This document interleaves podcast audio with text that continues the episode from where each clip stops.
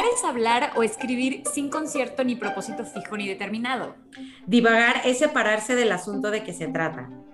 Nada que ver es el espacio seguro del divague y por eso estamos aquí, por nuestra responsabilidad moral hacia ese lugar feliz en donde no hay estructura ni propósito más que el más purísimo placer de hablar de cosas.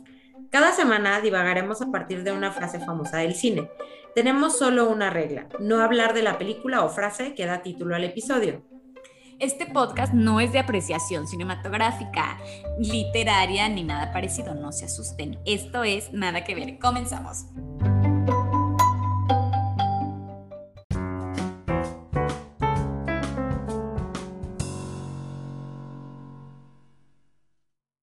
Este es el episodio 13 de la segunda temporada y tampoco vimos esta película. Bueno, yo no la vi, Mane, ¿tú la viste? No, yo tengo como mucha información alrededor de esta película, pero así de verla de que de principio a fin, nunca. No, yo nunca nada y, o sea, bueno, creo que hablamos un poco la vez pasada que no, ni tampoco entendíamos el porqué y la existencia de esa frase. Yo vi algunos clips, pero, o sea, igual. Sí, no, no, yo sigo sin entender, pero bueno, en fin. Pero bueno, hablando de la frase que da rienda suelta nuestro divague el día de hoy, es amar significa no tener que decir nunca lo siento. La frase en versión original es Love means never having to say you're sorry. Bueno, la película es Love Story, es del 70. Quien la pronunció? Jenny, que fue, eh, la actriz era Ali McGraw, a Oliver, que era Ryan O'Neill, en una de las escenas supuestamente más emblemáticas de este drama romántico, al final de la película es Oliver el que le pronuncia la frase ante el padre de, este, de, él cuando se da cuenta de que em, es demasiado tarde porque pues no sé si... Spoiler si Estoy yo, si estoy yo para spoilear, pero hay alguien que se muere. Tan, tan. Tan, Sí, yo me metí de que sinopsis y ya me enteré quién se moría. Pero, y también vi cuando le dice al papá y así, pero, o sea, sigo sin entenderla, pero bueno, a ti, Mane, ¿qué, qué fue lo que te evocó esta frase? Pues eh, claramente sigo muy molesta con la frase y obviamente también me puse a investigar porque me pone muy de malas eh, eso de que amar significa no decir nunca lo siento, porque yo creo que tiene que ser lo contrario directamente, o sea, em, de hecho a mí me molesta muchísimo la gente que tiene como el, el perdón difícil o el lo siento difícil, o sea, que nunca reconocen que la regó y que les cuesta muchísimo decir perdón y tú estás ahí de, o sea, todo bien, ya nada más dime que, que lo sientes y ya, o sea, de todos modos no les, o sea, hay gente que tiene ahí un bloqueo durísimo. Eh, y bueno, entonces me puse como a investigar a ver si podía como salvarla por ahí. Eh, mira, yo a priori de, de, esta película sabía que salió en una época, o sea, como que independientemente de, de lo que fue en el cine, como que culturalmente fue súper importante porque salió justo en los 70 cuando los papás estaban de que bien asustados de que sus hijos adolescentes se les fueran a descarriar pues el 68 y todo eso. Ajá, entonces, este, como que había muchísima tensión papás, hijos, porque pues digo, en el 68 los, los hijos estaban así de que, wow, sí, amor libre, y los papás ah. estaban de que, no, comunismo, qué horror, o sea, entonces, eh, esta película fue como de las primeras que mostró como el amor joven moderno, digamos, en donde los dos jóvenes de que, ajá, eran universitarios y, em, y tenían más o menos la misma edad, como que hasta antes de eso el romance en el cine era como que una chavita y un tipo de 50 años, o sea, como que rarísimo. Y siempre como que el, como que el, que ya hemos hablado de eso en este podcast, como que la figura del, del hombre era como súper paternalista con la protagonista mujer. Todas las películas así de que del cine de, la época de oro y así. Y acá, pues no, eran como dos chavos que estaban viviendo la misma, solamente que pues obviamente, o sea, él es rico y ella pobre. Eh, y a él, el, o sea, se, se, están juntos y no sé qué, y a él lo deshereda, o sea, el papá lo deshereda y, no le, y, como que ellos desobedecen a sus papás y se fugan, y, o sea, igual se casan, ojo, o sea, tampoco, la rebeldía tampoco para tanto, eh, pero bueno, sí fue como un escandalito en lo que viene siendo la familia tradicional católica, al grado de que yo sé que a mi mamá no la dejaron ir a ver Toy Story cuando salió y fue de que drama total. ¿Toy Story o Love Story? Digo, Toy Story. y yo, yo creo que tu mamá ya estaba mayorcita para que no le dejaran ir a ver. Toy Story, La, fuimos, la fuimos a ver toda la familia. No, Love Story. No la dejaron ir a verla. O sea, mi abuelita se puso de que, no, no la vas a ver. Y, Ay, qué maravilla. eso es todo lo que yo sabía, así como que fue una película bastante infamous socialmente.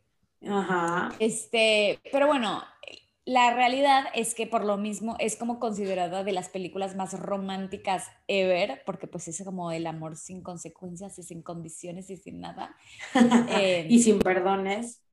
Ajá, entonces yo me puse a ver las escenas y, o sea, me parece que ya queda muy tóxica, la verdad, para el 2022. O sea, varias red flag tiene. sí, o sea, yo vi la, la pues justo cuando ella, o sea, no entendí muy bien que ella le dice de que I forgot my keys y el otro así de I'm sorry y la otra de que no.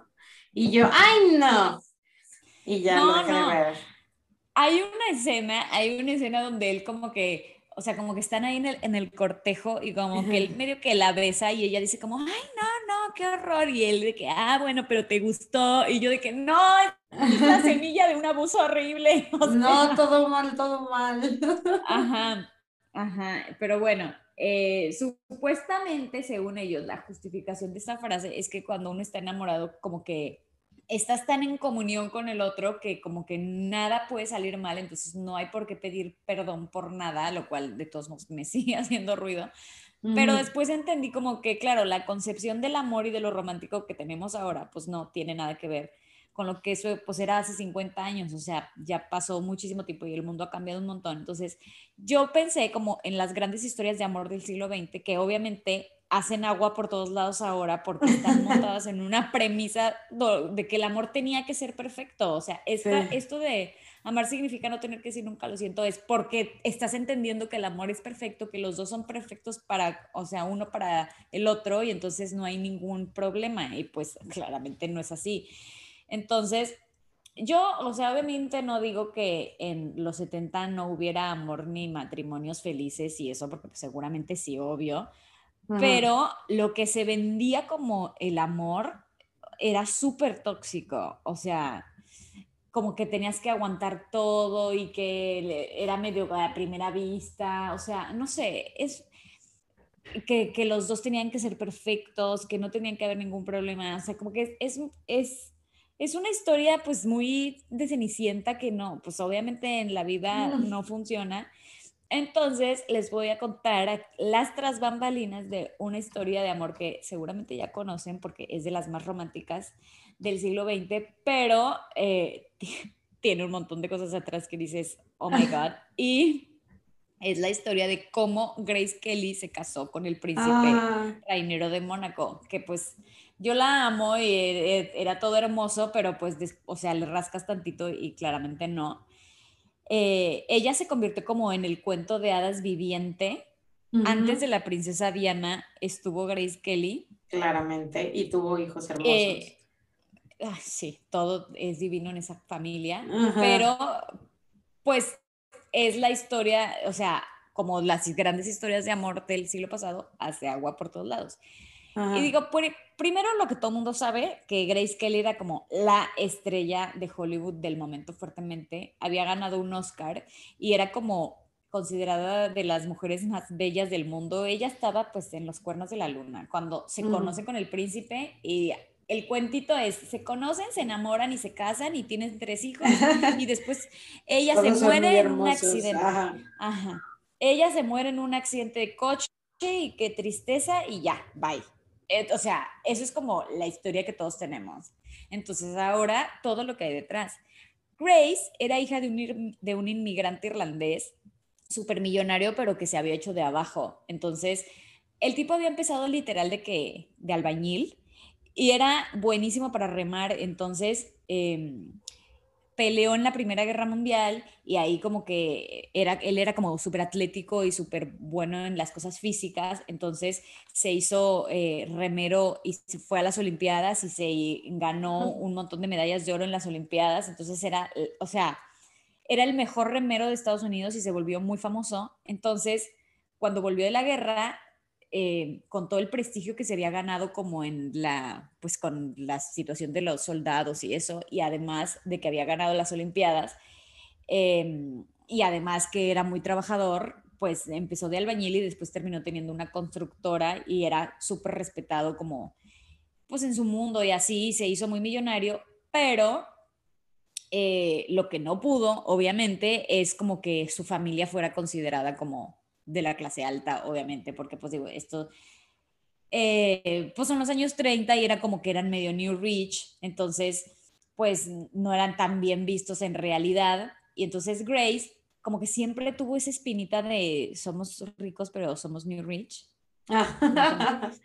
Y además, em, en su casa eran todos súper atletas, porque la mamá también era campeona de natación. Entonces, todos en la casa estaban de que súper entrenados, todos eran súper competitivos. Y a Grace como que el deporte medio que le daba igual y era cero competitiva en ese sentido. Entonces, como que no tenía el fuego interno del deporte. Y, y en su familia la veían como súper débil, así como, ay, Grace, o sea, no. Ella de que, no sé jugaban a las escondidas y ella decía, no, o sea, yo prefiero quedarme adentro del closet, pero jugando a las muñecas y que no me estén haciendo correr, o sea, no quiero saber nada. No, bueno, y los dos deportistas de que tú qué te crees. Ajá, entonces, eh, pues digo, no, e, era totalmente otra personalidad y cuando dijo que quería ser actriz, se burlaron muchísimo de ella. Eh, el papá era súper religioso y le dijo como que ser actriz era como un poquito mejor que ser una prostituta, o sea, horrible. Hay muchísimas frases muy feas que le dijo su papá, o sea, recibió muchísimo bullying por parte de, de él, que, o sea, el papá, la hija favorita eh, era la más grande, que se llamaba Peggy, porque pues la Peggy era como que estaba siempre en el top de todo. Y y pues Grace como que socialmente era medio quedada, pero pues digo, era súper buena actriz y además estaba hermosa, pero pues aparentemente el papá pues no sé, no veía eso. Una vez cuando Grace ya era famosa, un periodista llegó y le preguntó que qué se sentía que su hija fuera como la más bella actriz de su generación. Y él declaró, todo lo que hace Grace, Peggy puede hacerlo mejor. Ah, o sea, no manches, pero o sea, de que se ganó un Oscar. Sí, o sea, y la papá tan de que, tóxico. Horrible, horrible. Y cuando ganó el Oscar, porque creo que esta declaración es de antes, pero ya era famosa. Eh, cuando ganó el Oscar, el papá declaró: De todos mis hijos, jamás pensé que Grace iba a ser la que me iba a terminar manteniendo. Ah. tampoco es que lo iba a terminar manteniendo porque él era millonario, pero como que lo dijo, o sea, como nunca pensé que Grace la iba a hacer. O sea, siempre decían que ella era como la que menos probabilidades tenía de tener éxito. Y pues obviamente ella tenía unos daddy ella tenía unos daddy issues terribles y se enamoraba de todos sus coprotagonistas en las películas, que por lo general, es lo que te digo, eran bastante más grandes que ella y muchísimos estaban casados, o sea, se enamoró de qué? De Gary Cooper cuando actuó en Solo, Solo ante el peligro, de ah. Clark Gable cuando actuó en Mogambo o con Ray Millard cuando actuó en Crimen Perfecto, o sea, se le empezó a hacer una fama de que siempre se terminaba enredando con el coprotagonista. Obviamente, o sea, siempre en, relaciones como súper tormentosas, porque pues, eh, pues el otro ya estaba casado y aparte era mucho más grande. Total que en esas estaba ella cuando del otro lado del mundo había toda una situación en Mónaco, porque Mónaco estaba pasando por una crisis bastante fea y un tipo muy maquiavélicamente se le ocurrió que la solución para convertir a Mónaco en un destino turístico para ricos, que básicamente era como la salvación de Mónaco, era casar a Rainiero con una estrella de Hollywood. Mira. La mente maestra detrás de todo esto es, sí, Aristóteles Onassis, que es el que se iba a casar con Jackie Kennedy después. Míralo, nada perdido. sí, Aristóteles Onassis había nacido en lo que hoy es como Turquía Y empezó como una compañía cigarrera y después durante la Segunda Guerra Mundial se dedicó como al comercio marítimo internacional y pues se volvió ultramillonario. A los 25 años ya tenía relaciones comerciales en todo el mundo. Algo que pues hoy con el internet pues cualquier nini donde entregas vendiendo por Instagram lo tiene, pero... Pero en su momento... En los 50 estar comercialmente eh, conectado por, o sea, en todo el mundo, tener contactos en los puertos de todo el mundo realmente era algo increíble.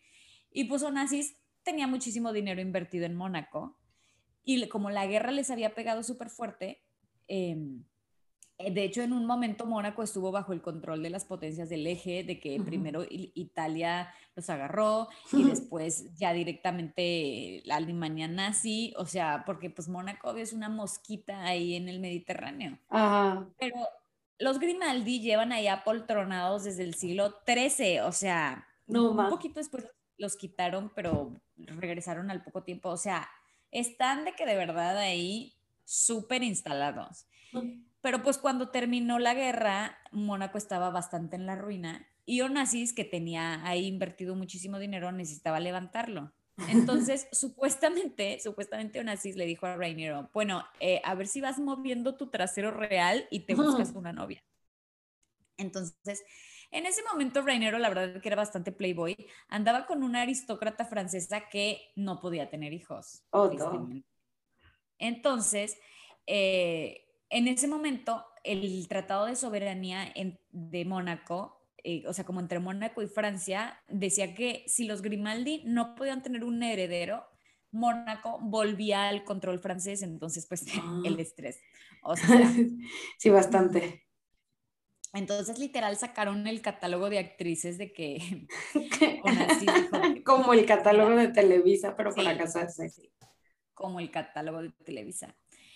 Y eh, Onassis lo que quería y logró es que Mónaco se convirtiera pues en, en, el Disneylandia de los ricos y famosos, donde, ¿qué es lo que quieren los ricos? Conocer a los famosos. ¿Y qué es lo que quieren los famosos? El dinero de los ricos. Entonces, era un ganar-ganar para todos y ahí la frase, digo la frase, la clave era traer, em, traer a, a todo Hollywood a Mónaco con una boda real, que se inspiró cuando vio que el, éxito que fue la boda de la reina de la reina de Inglaterra.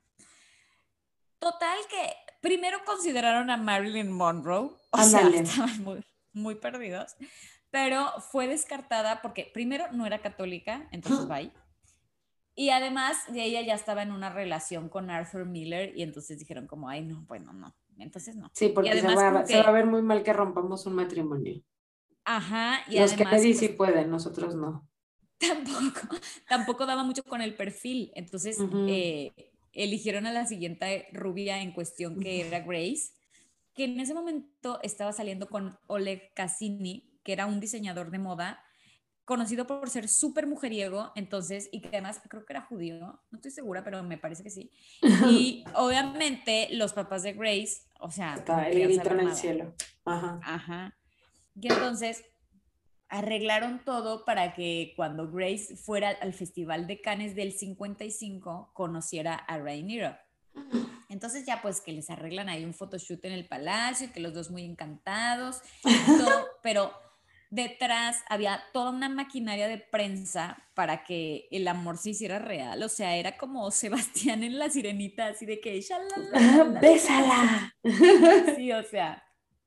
Entonces, este, pues ella se lo tomó como un papel de una película y empezó a creer que era real, que pues ella también ya cogía de zapata, porque pues digo, no por nada se había enamorado de todos los con los que había compartido la pantalla. De hecho, cuando ya pues cortó al pobrecito de Oleg Cassini, él eh, le, llegó a, le llegó a decir como, claro, eh, te llegó el mejor, guion, el mejor guion que vas a recibir en tu vida, pues no lo vas a dejar pasar, o sea, Oleg Cassini es el que, el diseñador, esto dato de color, él fue el que creó el look de Jackie Kennedy. O sea, era ah, diseñador. Ya sé quién es. Sí. Y no el que, los, no el que le hacía los sombreros, porque ese mm, era el, el que salió la serie de, de, Netflix hace poco. Ah, Hastings. Pero, ajá, Halston. Halston, sí, perdón. Pero sí el que creó como la imagen con los vestiditos así como de, los 60 y así, ajá. Sí, muy lindo, muy bueno, mm. Oleg Cassini, pero muy mujeriego. Entonces, total que, que ya, pues Grace dijo, bueno, pues ok, a ver, vamos a ver qué onda. Y por el tema del heredero este, a Grace le hicieron pruebas ginecológicas para ver si de verdad era fértil antes, antes de nada. O sea, primero, primero a ver si, no, si, si eres fértil, si no, ni para qué te paseamos. Ajá, ajá. Y ya años después de que, en el dos, de que ella se murió y todo en el 2002, eh, antes de que se muriera el rey Nero cambió la ley de sucesión para que, de que si un monarca muere sin herederos, los hermanos sí, sí, pueden agarrar el puesto porque ya había sentido pasos en la azotea. Y de hecho, si, un, si el rey tiene solo herederas mujeres, pues puede tomarlo una mujer, pero todavía es como de los pocos lugares en Europa donde si cuenta si es varón o mujer, como que el varón tiene, tiene prioridad. Y si no, pues ya las mujeres por orden de nacimiento, pero, pero de hecho, los, ahorita los herederos de Mónaco son dos gemelos em, y que son un niño y una niña, e independientemente de quién nació primero, el niño es el que está ahí, de que primero en la fila. Y si no, la hermana. Ajá, y si le pasa algo que Dios no lo quiera. Pues, Misteriosamente. Ajá. justo, en, justo en ese momento, Grace estaba filmando una película que se llama The Swan, que se trata de una princesa que se tiene que casar con un príncipe, pero ella está enamorada de otro, de un, está enamorada como del tutor de sus hermanos o algo así, ahí un guapardo y el príncipe es bastante lame, pero termina quedándose con el príncipe, eso es lo peor, o sea, no, ella ya estaba con el príncipe.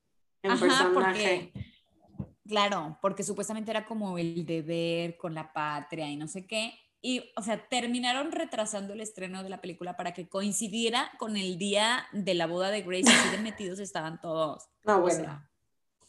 y la MGM estuvo metidísima en el compromiso porque, em, porque Grace tenía todavía un contrato de no sé cuántos años más le faltaban o no sé cuántas películas le faltaban en la MGM. Y entonces, para liberarla del contrato, eh, tranquilamente le cedieron los derechos de la televisión, del, del de televisar del, casorio. Ah, mira. Del casorio. Y los de MGM hicieron el vestido y todo y la produjeron como se produce una película, o sea. O la boda del lucerito. Ajá. Entonces, em, que pues digo, eso en, en ese momento no, no, existía, o sea, como que ahí se les ocurrió toda la estrategia de publicitaria. Entonces, de que la pegaron con la película y bueno, le salió todo perfecto. Y encima, como Mónaco estaba quebrado, pues todo sumaba y entonces los de Mónaco, ah, boda gratis, la paga la MGM, perfecto. O sea, tan estaba quebrado que por supuesto que pidieron una dote de dos millones de dólares a la familia de Grace. O sea, o sea, y ahí sí fue la única vez que el papá de Grace la defendió y dijo, mi hija no tiene que pagar para casarse con nadie, pero pues muy poco le, duró el orgullo porque claro que terminaron aceptando y claro que terminaron pagando. Y de hecho, Grace pagó la mitad con su propio dinero porque pues digo, obviamente ella ya le iba bien ahí siendo ganadora del Oscar, entonces pues igual ah. tenía de guardadito. bueno, pero es una buena inversión. Ahí sí yo hubiera invertido mi dinero también. Entonces pagó la mitad ella de su propio dinero y la otra mitad le adelantaron su herencia entonces, este, ya, ya, y con eso ya alcanzó a juntar con unas mensualidades de Coppel. Ya. Ahí no le iba a decir, a mí no me encontraste en Guaraches, fíjate. Sí. Y entonces, pues ya le pagaron la dote esa y pues la boda tuvo 3.000 invitados y había 2.000 reporteros, o sea, era más prensa que otra cosa. No, ma. Y literal todo el mundo vio la boda y, y, Mónaco obviamente explotó como un destino turístico y entonces Onassis simplemente dijo, bueno, listo, aplausos, gracias. Gracias, denme mi dinero, denme dinero porque me quiero casar con la Jackie. Con Grace Kelly. sí, digo con Grace Kelly, con la Jackie Kennedy, sí. Y, y bueno, la pobrecita Grace, o sea, cosas que nunca habló antes de la boda, por ejemplo, que ya nunca más se le permitió, se le permitió actuar. Y pues ella todas esas cosas no las había considerado cuando se casó. Y la verdad es que Reinero tristemente no la hizo muy feliz. Él no era una persona particularmente amorosa y aparte, eh, pues ella tuvo que eh, soportar muchísimas infidelidades de parte sí, de... él era super playboy, ¿no? Ajá, y entonces, este, pues digo, hay muchísimas declaraciones y confesiones sobre la infidelidad de Grace. Es más, la misma Lady D, que pobrecita cojeaba del mismo pie, Sí. en un momento la conoció y, y declaró, o sea, bueno, ya después, ya más grande, declaró que, que, que cuando la conoció, que le pareció como increíble su magnetismo, pero que que Lady Di podía ver como todo el underwater, o sea, como que si yo la vi, sí está bien guapa, pero vieras que sufrida, o sea. Ah, aparte, así de que almas gemelas de amiga, tú y yo forever. Sí, sí, sí.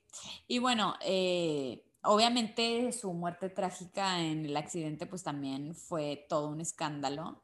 Supuestamente lo que pasó es que la hija, que Estefanía, que estaba, que estaba saliendo con, con el hijo de, de Belmondo, el actor francés, eh, el, el hijo era un corredor de carreras y, la, y, y esta Estefanía estaba de que súper enamorada de él. Y entonces, obviamente, a Grace no le parecía. Y entonces estaban en, como en una casa de campo que tenían y entonces estaban regresando al castillo. Entonces Grace como que dijo, ay, pues ahorita en el, hablamos en el auto, tipo la típica de que te regañan en el coche porque no tienes para dónde irte. Entonces, Y entonces pues, y porque de hecho Grace supuestamente casi no manejaba, o sea, como que siempre tenía chofer, y, pero que en ese momento no querían ir con chofer porque pues querían ir hablando de...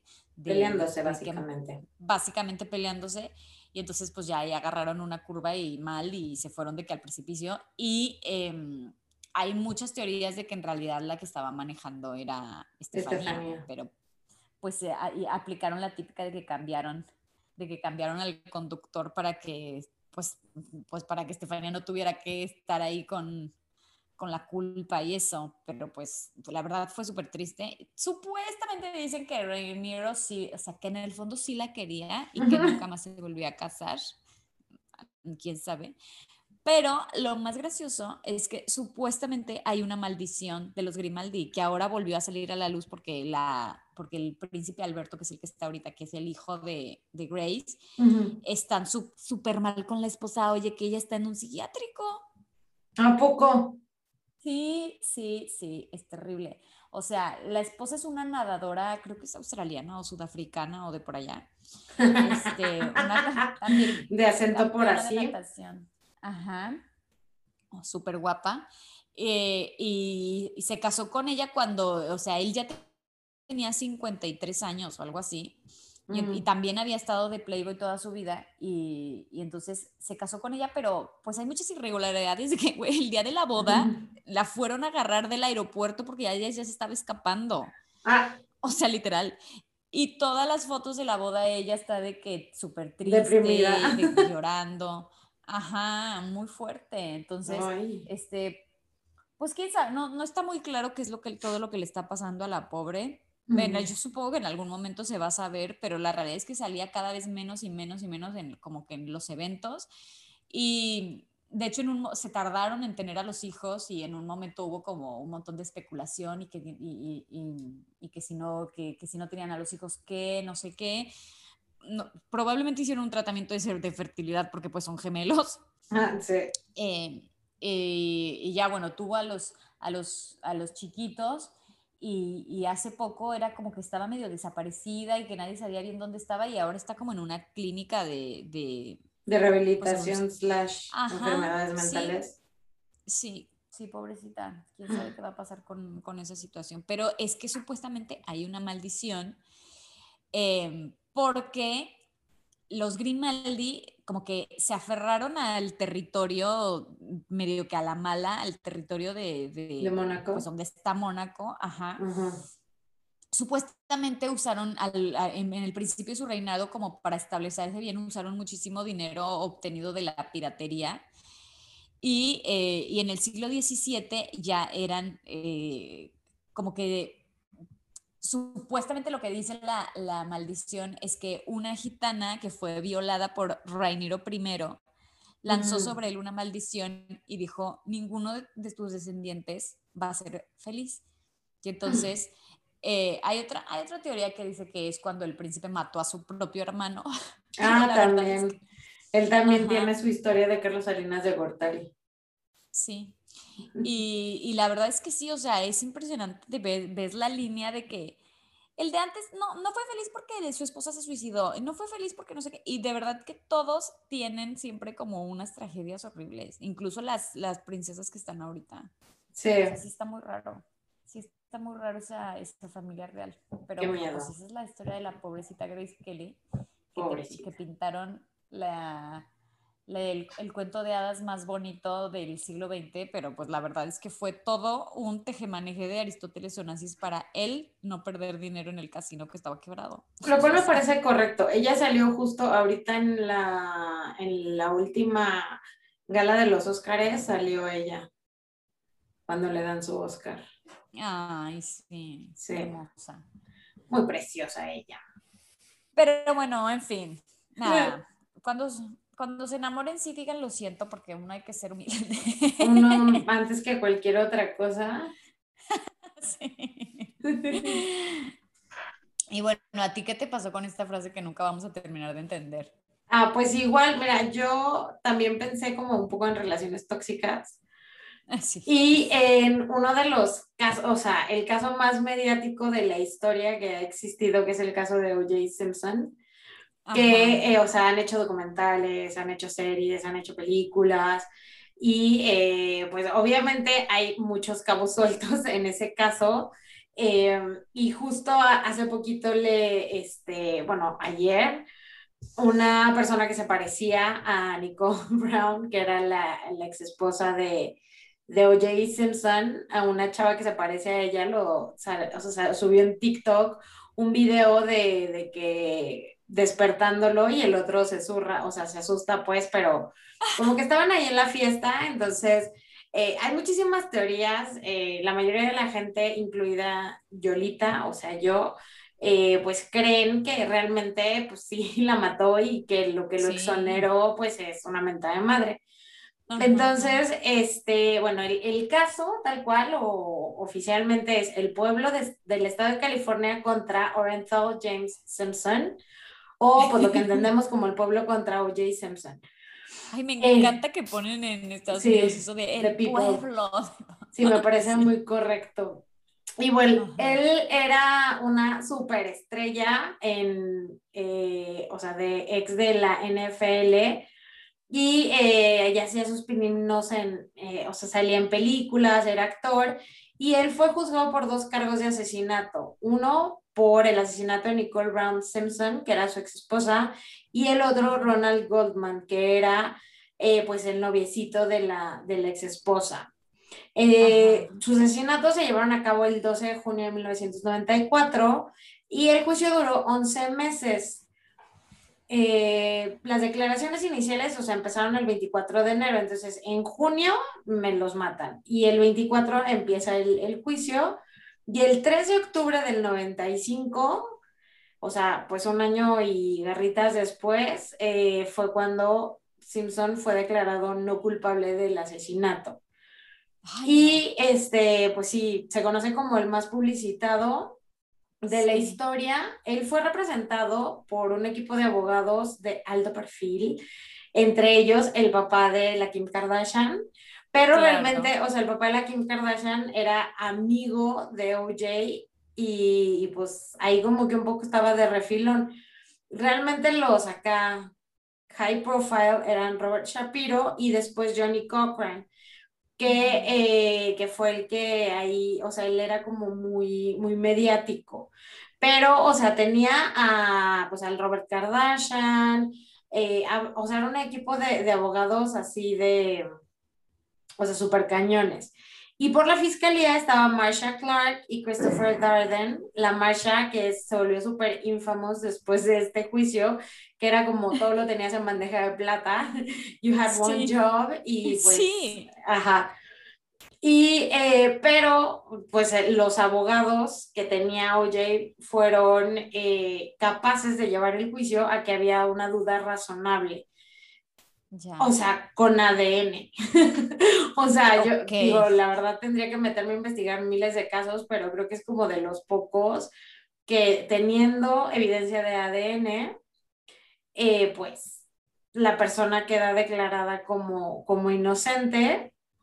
Y, eh, o sea, desde, desde el principio fue súper mediático porque eh, su arresto fue súper mediático, es súper famoso, muchísimo, sobre todo creo que los gringos como que se acuerdan mucho de, de que él lo tuvo que perseguir la policía, eh, porque había quedado de irse así de, bueno, ya, tú llegas y te entregas y no sé qué, ¿no?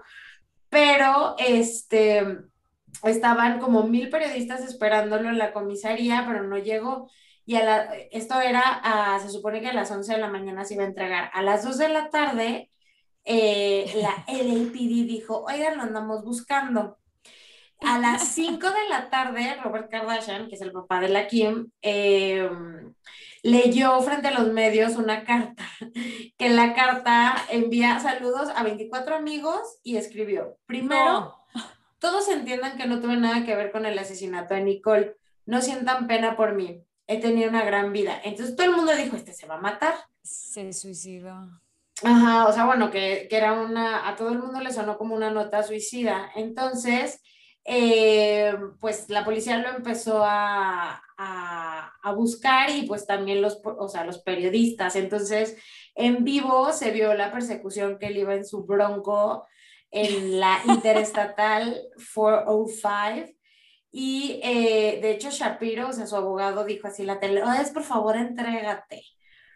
Y eh, a las 6:45 un oficial vio la Bronco y empezó a, pues a perseguirlo, salió en la tele, iban a 50, este, bueno, eh, lo siguieron, hubo hasta nueve helicópteros que estuvieron en la persecución, o sea, no, no, no, o sea, una cosa así y todo el mundo está de que estamos aquí en vivo en la persecución de O.J. Simpson, o sea, que en los noventas era como, o sea, el top del top del top, o sea, de que interrumpimos esta transmisión para enseñarles a este güey huyendo. Al final, bueno, sí lo, sí lo agarraron, pero te lo, estaba en, en tres cadenas este, estadounidenses, o sea, ABC, CBS y NBC, eh, e interrumpieron su programación para transmitir la, la, la persecución. o sea, con 95 millones de espectadores a nivel nacional. O sea, qué graciosa es la televisión. qué Super qué otra cosa. O sea,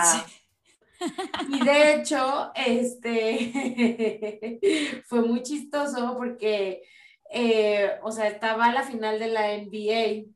Entonces, ah, interrumpieron y en el cuadro de la esquina de la, de la final estaban con la persecución, o sea, estaba, ya es el típico cuadrito que te ponen, Sí, sí, sí.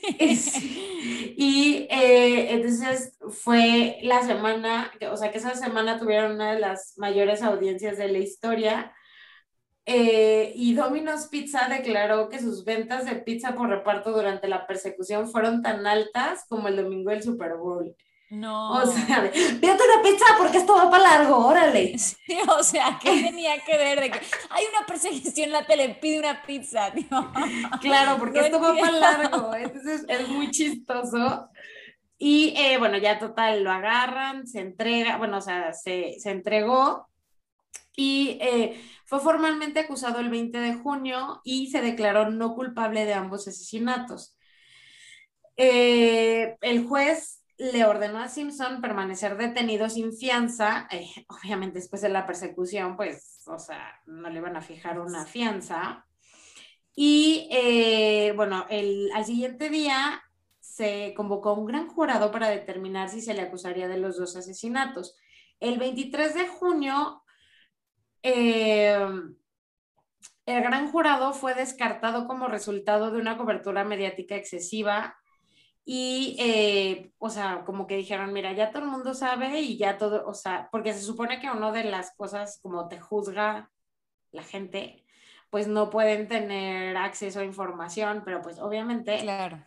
este es súper mediático, entonces eh, hicieron una audiencia de causa probable para determinar si lo iban a llevar a juicio o no. Entonces ya resultó que este, pues la, la defensa así tuvo acceso a la evidencia que iba a presentar la fiscalía. Entonces, o sea, un poco como que tuvieron tiempo de, ah, mira, van a decir esto, entonces vamos a, vamos a, a, contestarlo con esto, ¿no? El juicio se realizó en el centro de Los Ángeles y no en Santa Mónica, que fue donde sucedió el crimen, debido a las preocupaciones por seguridad, ¿no? Porque estaba más chiquito y así de, no, aquí en Los Ángeles estamos más, más al tiro con, con todo esto de la farandulada, entonces eh, pues decidió que se hiciera en Los Ángeles y el juez que presidió el caso, eh, su nombre es Lance Ito, y como les había dicho, Marsha Clark fue la fiscal de distrito. Ya. Decidieron no pedir la pena de muerte y en su lugar solicitaron una sentencia de cadena perpetua. O sea, si era, o sea, de que lo estamos acusando por los asesinatos, pero no lo maten. Este, y Simpson, pues lo que quería era un juicio rápido y este, pues buscaron la fiscalía y la defensa como pues prepararse lo más rápido posible. La verdad es que, o sea, hubo una cantidad de evidencia impresionante y mucha, ahorita te voy a decir cuál fue, o sea, la que se presentó y además también la que no se presentó porque eh, no, no llevó el debido proceso. Y eh, el jurado en, en, Estados Unidos ya ves que pues como un poco, o sea, los llaman a jury duty y van y ya, de que, ah, y tienes como, puedes como escoger a la gente, ¿no?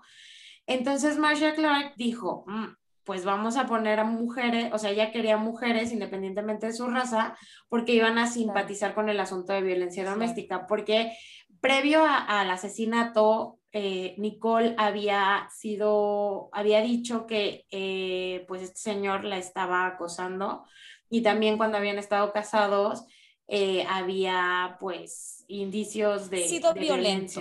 Ajá, sí, o sea, había una que sí terminó de que tomándole fotos y todo, de que le había puesto pues una, una madrina y este entonces, como que ella dijo, ah, pues igual si las mujeres están ahí van a decir, claro que fue porque es un acosador, porque no sé qué. Y, eh, pero la defensa tenían, o sea, vio que las mujeres tienen mayor probabilidad de absolver a los hombres y este y que Clark, o sea, la fiscal tenía, o sea, que en general las mujeres no reaccionaban bien con ella. Entonces también eh, tomaron en cuenta que las mujeres negras simpatizarían más con él que con ella, porque aparte ella era una mujer blanca que estaba con un negro. Entonces las mujeres negras iban a decir de que pocos buenos y no los quitan. Entonces, o sea, porque pues él era de que, o sea, un super rockstar. Entonces, este, al final como terminó fue un posible jurado de 40% blancos, 28% negros, 17% hispanos, 15% asiáticos. Y al final fueron 10 mujeres y 12 hombres y había 9 negros, 2 blancos y un hispano. Entonces, eh, o sea, como todo este bias racista, al final, pues al parecer le funcionó más a la, a la defensa que a la fiscalía. Claro.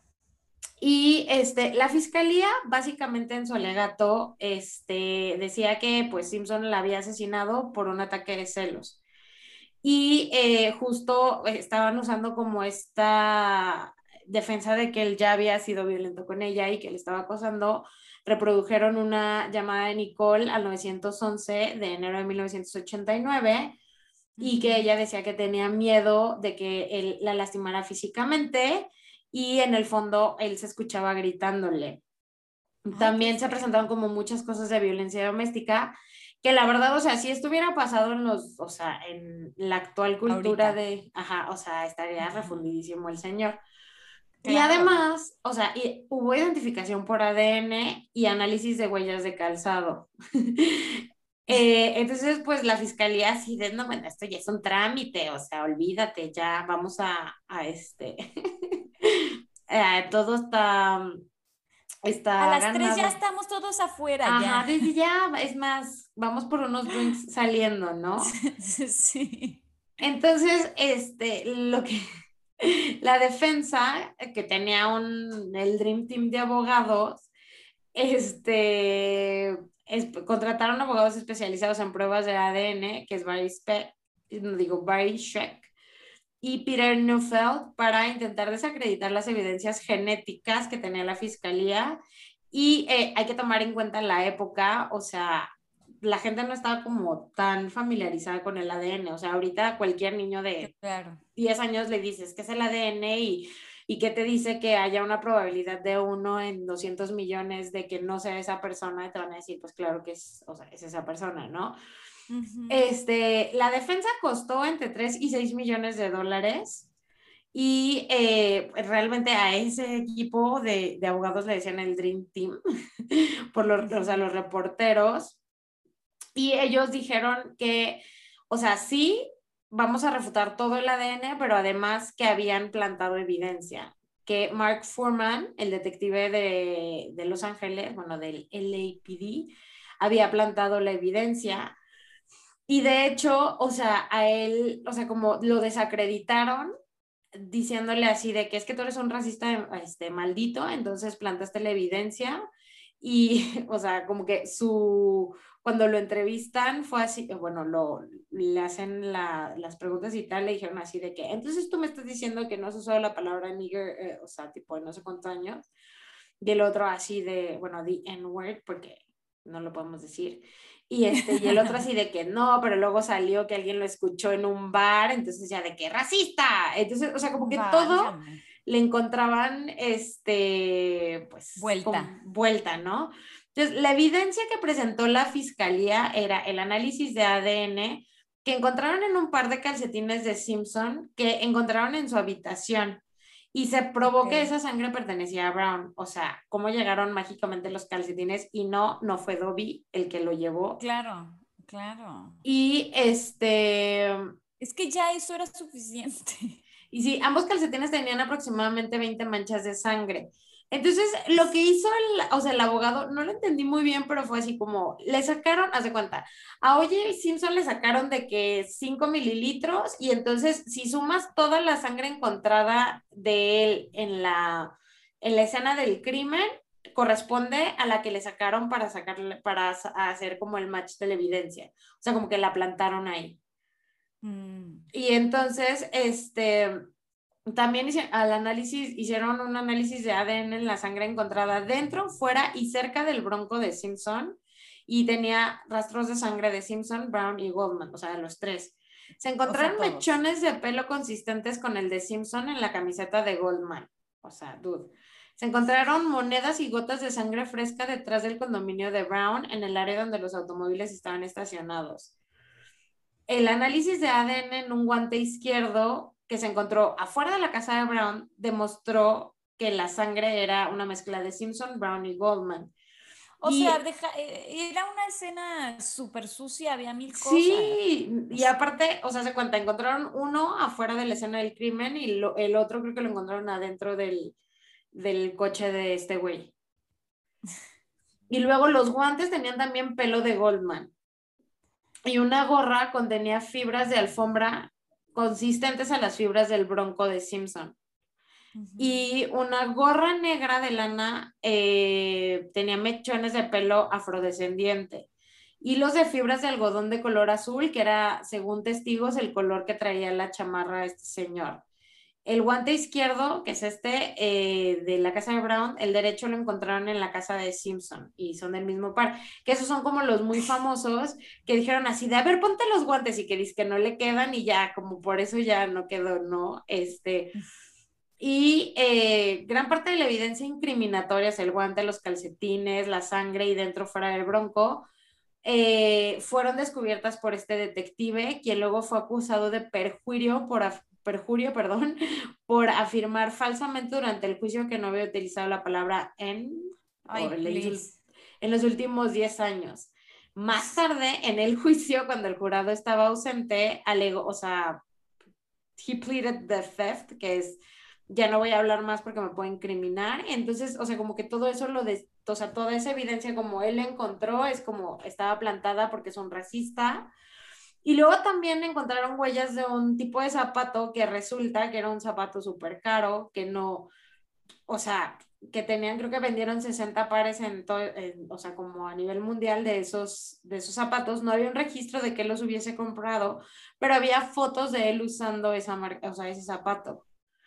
Y la defensa dijo así de, no, no es cierto, no, este, está alterada la foto. O sea, esto es en los 90, o sea, ni el, ni el Photoshopper de la Kardashian, que puede ser el mismo a lo mejor. Ah, probablemente. Probablemente, pero, o sea, cero.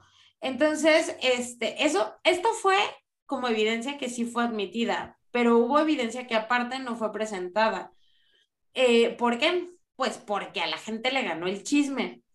Eh, porque había evidencia de que Simpson había comprado un cuchillo estilete de 12 pulgadas, o sea, el que el, como el arma homicida, seis semanas antes de los asesinatos. Y se determinó que el cuchillo era similar, pero eh, se dieron cuenta que los empleados de la tienda habían vendido su historia al National Enquirer por 12.500 dólares, entonces no la pudieron presentar.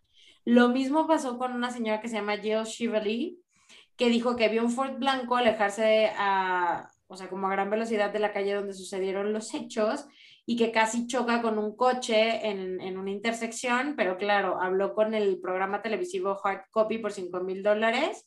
Entonces la fiscalía pues dijo, no, tampoco. Entonces, o sea, muchos ni siquiera se presentaron. Un refugio para mujeres recibió una llamada de Brown cuatro días antes de los asesinatos y eh, ella decía que tenía miedo que él le estaba estoqueando y eh, que también por eso dicen que la mamá de las Kardashian no le creía nada a nadie y que por eso se peleó todavía más con el ex marido, o sea, ellos estaban divorciados, porque ella era amiga de Nicole Brown y sabía que el otro le estaba, le estaba pues acosando y, y pues la había golpeado y todo.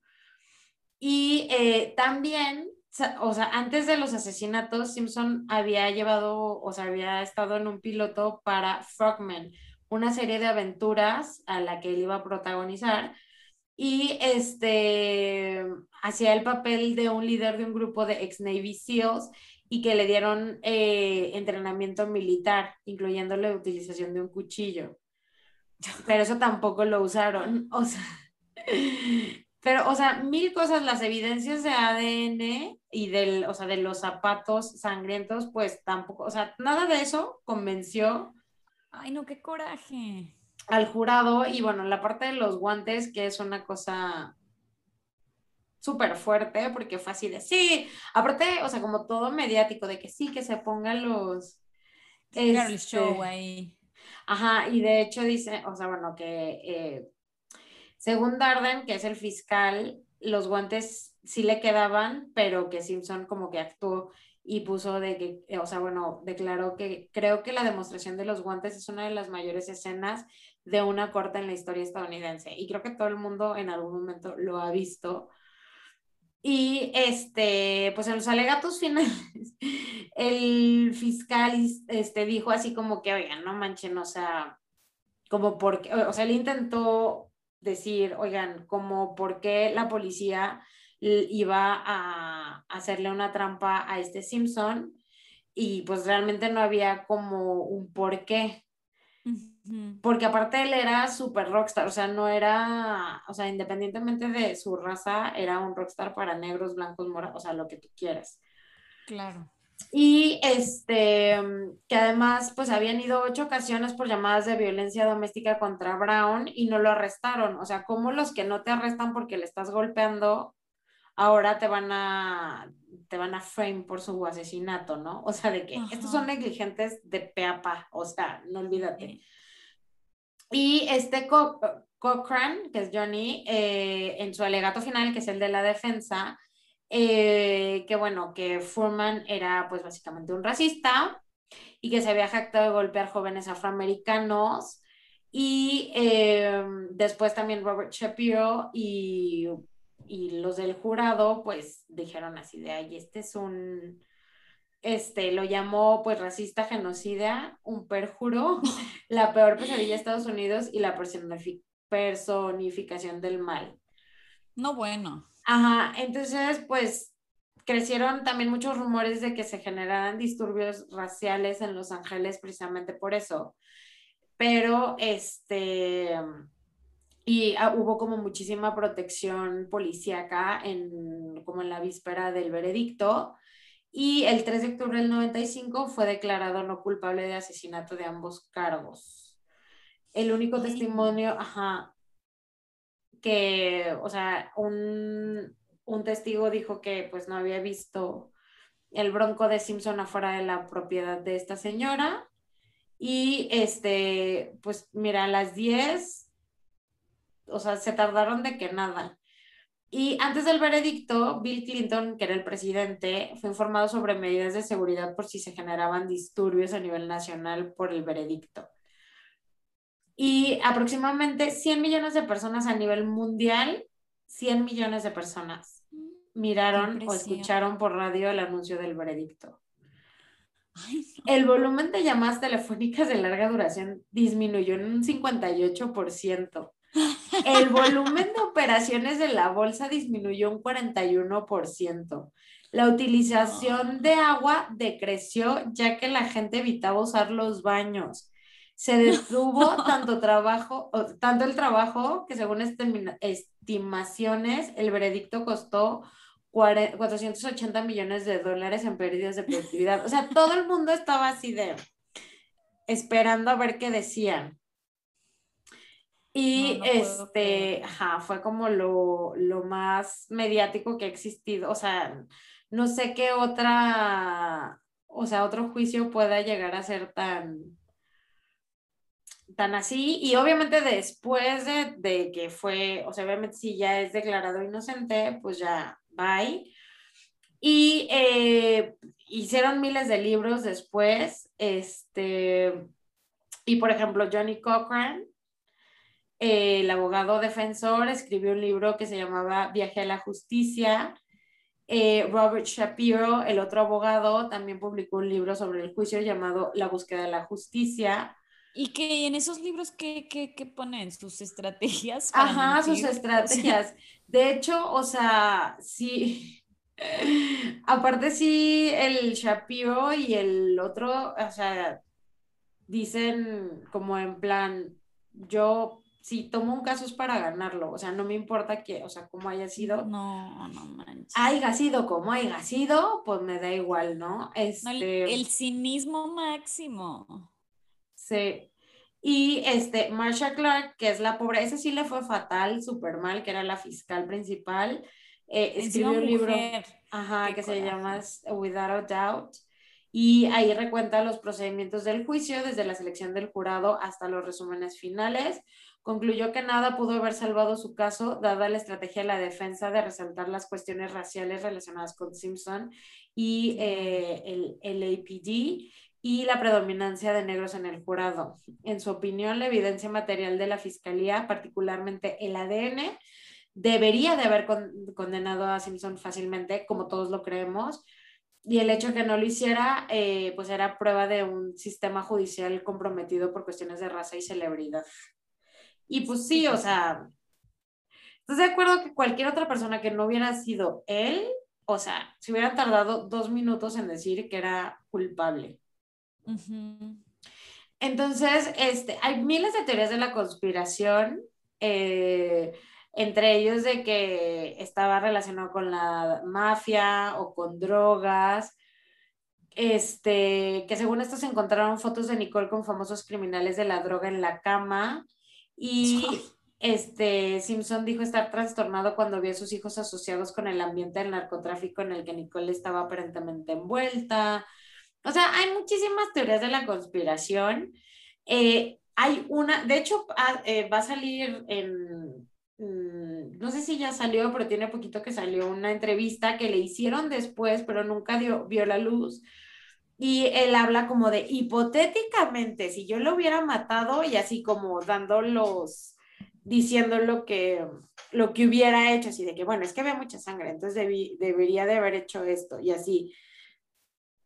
Y este, y obviamente, bueno, salieron varios, varios documental, hay una serie relativamente de hace poco, que es la de The People versus O.J. Simpson, que es donde sale de... Ross, ¿no? Ajá, sale Ross, del papá de Kim Kardashian, que me parece muy maravilloso. Ross pero... Friends.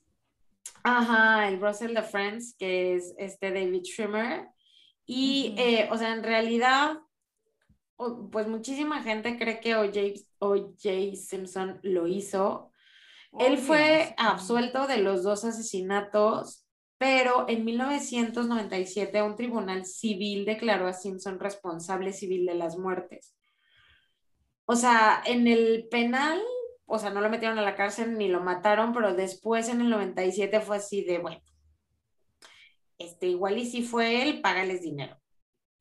Y en el 2007 fue arrestado en Las Vegas y acusado de numerosos delitos, entre ellos robo a mano armada, coacción y secuestro. Y en el 2008 fue declarado culpable y condenado a 33 años de prisión con un mínimo de 9 años y eh, él cumplió su condena en Lovelock, en Nevada. El 20 de julio del 2017 se le concedió la libertad condicional. Salió de la cárcel el que igual lo metieron. Igual lo metieron por otra cosa y igual lo sacaron, o sea. Ajá, sí, y en el proceso civil, en el 97, sí lo declararon responsable de la muerte de Ronald Goldman y asalto contra Ronald Goldman y Gold Brown. Eh, el papá de Ronald, este, pues lo demandó y fue obligado a pagar 33, 33 millones 500 mil dólares por daños. Pero la ley de California impide que se enajenen las pensiones con el fin de satisfacer estos pagos judiciales, por lo que Simpson pudo seguir manteniendo su estilo de vida gracias a la NFL. O sea, tampoco. Pero este, te digo que ya después fue acusado por conspiración criminal, secuestro, asalto, robo y fue cuando lo metieron a la, a la cárcel. Qué loco. ¿Y ahorita que ya se murió? ¿Dónde está? No, te digo que en el 2017 este, salió en libertad, el, el primero de octubre del 2017 salió en libertad. Entonces, o sea, ahorita está, ajá, pero pues Estuvo dos años y luego pues a confinamiento. Eh, pero salió de la cárcel hace relativamente poco. Qué coraje de persona. Ajá, sí, o sea, la verdad es que, o sea, la verdad es que creo que también andaba metido como en drogas y así, entonces, pues digo, eventualmente iba a caer por algo, pero, eh, o sea, Aparte es una, o sea, es como de estas cosas súper que te referencian a los noventas, o sea, ese juicio sí. es como los noventas sin a nutshell, o sea, todo lo que pasó, todo, o sea, la cobertura mediática, el estatus de celebridad casi intocable, eh, claro. o sea, aparte de, y él, aparte él salía comercializando, o sea, salía en comerciales de que le pagaban un dineral de un, de un jugo, creo que también salía con de que las azucaritas y así. Sí, típico. Ajá, entonces era totalmente. Y eh, pues justo pues salió esta de, de la serie que sale también Está Sarah Paulson, que sale de la, de la fiscal, que lo hace muy bien, sale de Schwimmer, John Travolta, sale de Shapiro, y Cuba Gooding Jr., pues sale de O.J. Simpson. Pero, pues bueno, o sea, hasta la fecha sigue siendo a thing. Acaba de salir este TikTok de una Nicole Lookalike que lo despertó y lo asustó. y está saliendo esta nueva, eh, o porque salió un libro que era Si lo hubiese hecho, que es como esta entrevista y ahora va a salir como la entrevista de, de que hipotéticamente, si me los hubiera escabechado, así. Ay, qué locura. Bueno, eh, bueno, vamos a la siguiente entonces, que es el, el material con el que se forjan los sueños, que es The Stuff That Dreams Are Made Of, que la película es El Halcón Maltés del 41. La frase es The stuff that dreams are made of, el material con el que se forjan los sueños. en teoría, en realidad la frase es de Shakespeare, pero bueno, vamos a, ya hablaremos de eso en el próximo capítulo. Ay, qué emoción. Bueno, pues esto fue hasta aquí por ahora, nada que ver y como siempre fue un placer. Adiós. chao, chao.